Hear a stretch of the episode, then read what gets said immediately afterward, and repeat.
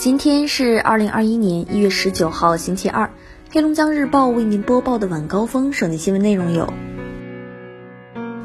十八号零至二十四时，黑龙江省新增新冠肺炎确诊病例二十七例，绥化安达市两例，绥化市北林区无症状感染者转为确诊病例一例，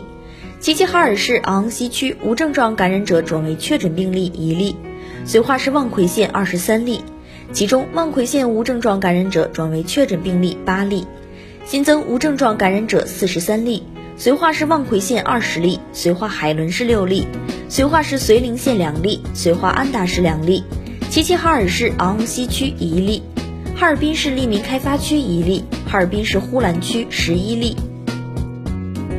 在十八号举行的黑龙江省应对新冠肺炎疫情新闻发布会上。省疾病预防控制中心副主任孙威发出倡议：在外发展的游子们要以安全为第一，按下出行返乡的暂停键，就地平安过节、拜年、问候和交流采取视频形式，为自己、为他人、为社会增加安全屏障。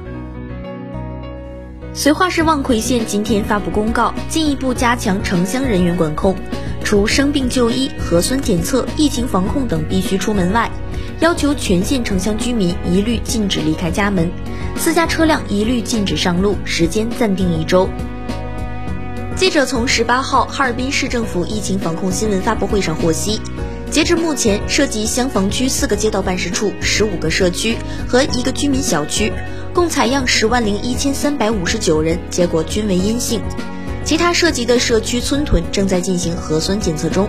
采集相关场所外环境样本一千三百一十八份，检测结果均为阴性。十八号，黑龙江省医疗保障局和省卫生健康委员会联合下发关于进一步调整我省新型冠状病毒核酸测定项目价格的通知，要求在哈中省直公立医疗机构新型冠状病毒核酸测定价格由现行的一百零九元调整至八十元，二零二一年一月二十号起执行。日前，哈市出台一百一十七条优化营商环境改革措施，涉及企业开办、办理建筑许可、保护中小投资者、提高政务服务效能等十八个方面，由具体责任部门牵头推进，对标全国最优，聚力打造诚信政府、法治政府、服务政府。继二零二一年度国考笔试成绩和面试人员名单公布之后。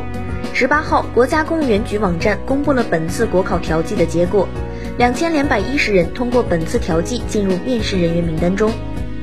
在上游原材料价格上涨压力下，岁末年初，家电行业迎来了新一波涨价潮，涉及到的品类包括空调、洗衣机、冰箱、厨电等。日前，香坊区教育局开出寒假以来第一张因违反疫情防控政策要求、违法违规擅自开展线下培训的教育行政处罚单，同时责令停止办学、没收违法所得，并处上限五倍罚款，合计两点七万元。即日起至二月十号，省农村乱占耕地建房领导小组办公室针对各地耕地非农化和农村乱占耕地建房问题摸排工作组织开展回头看。以解决各地在耕地非农化和乱占耕地建房问题摸排不细致、政策把握不准确，仍存在改变设施农业用地用途、有审批但超占或扩建、档案建立不规范等问题。突如其来的疫情让望奎在一日间变得安静下来，也让这座小城迎来了外界关切的目光。本报龙头新闻记者记录下你牵挂的望奎七十二小时无声而忙碌的画面。街头默默扫雪的清洁工，十里八村颇有名气的村医，冰雪中作业的电力维护者，在隔离点身着厚重隔离服、戴着护目镜、大口罩的工作人员，还有正在乡下做采样的医生妻子和全天在街头奔波的志愿者爱人，在望奎。就是他们，就是这些人，还有更多人一直在忙碌着，无声的忙碌着，每个人都在默默工作着，或许疲惫，或许困倦。但这个小城里的他们都像一滴水珠，融为一体，互相温暖，支撑着彼此，在冬日的冰面下努力向前，等待春日阳光打透冰层的那一天。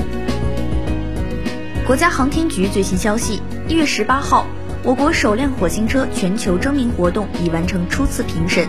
经过评审委员会的初步评审，遴选出弘毅、麒麟、哪吒、赤兔、祝融、求索、风火轮、追梦、天行、星火共十个名称。作为我国首辆火星车的命名范围，计划从一月二十号十二时起至二月二十八号二十四时止，接受为期四十天的公众网络投票。首辆火星车命名，你有什么好主意？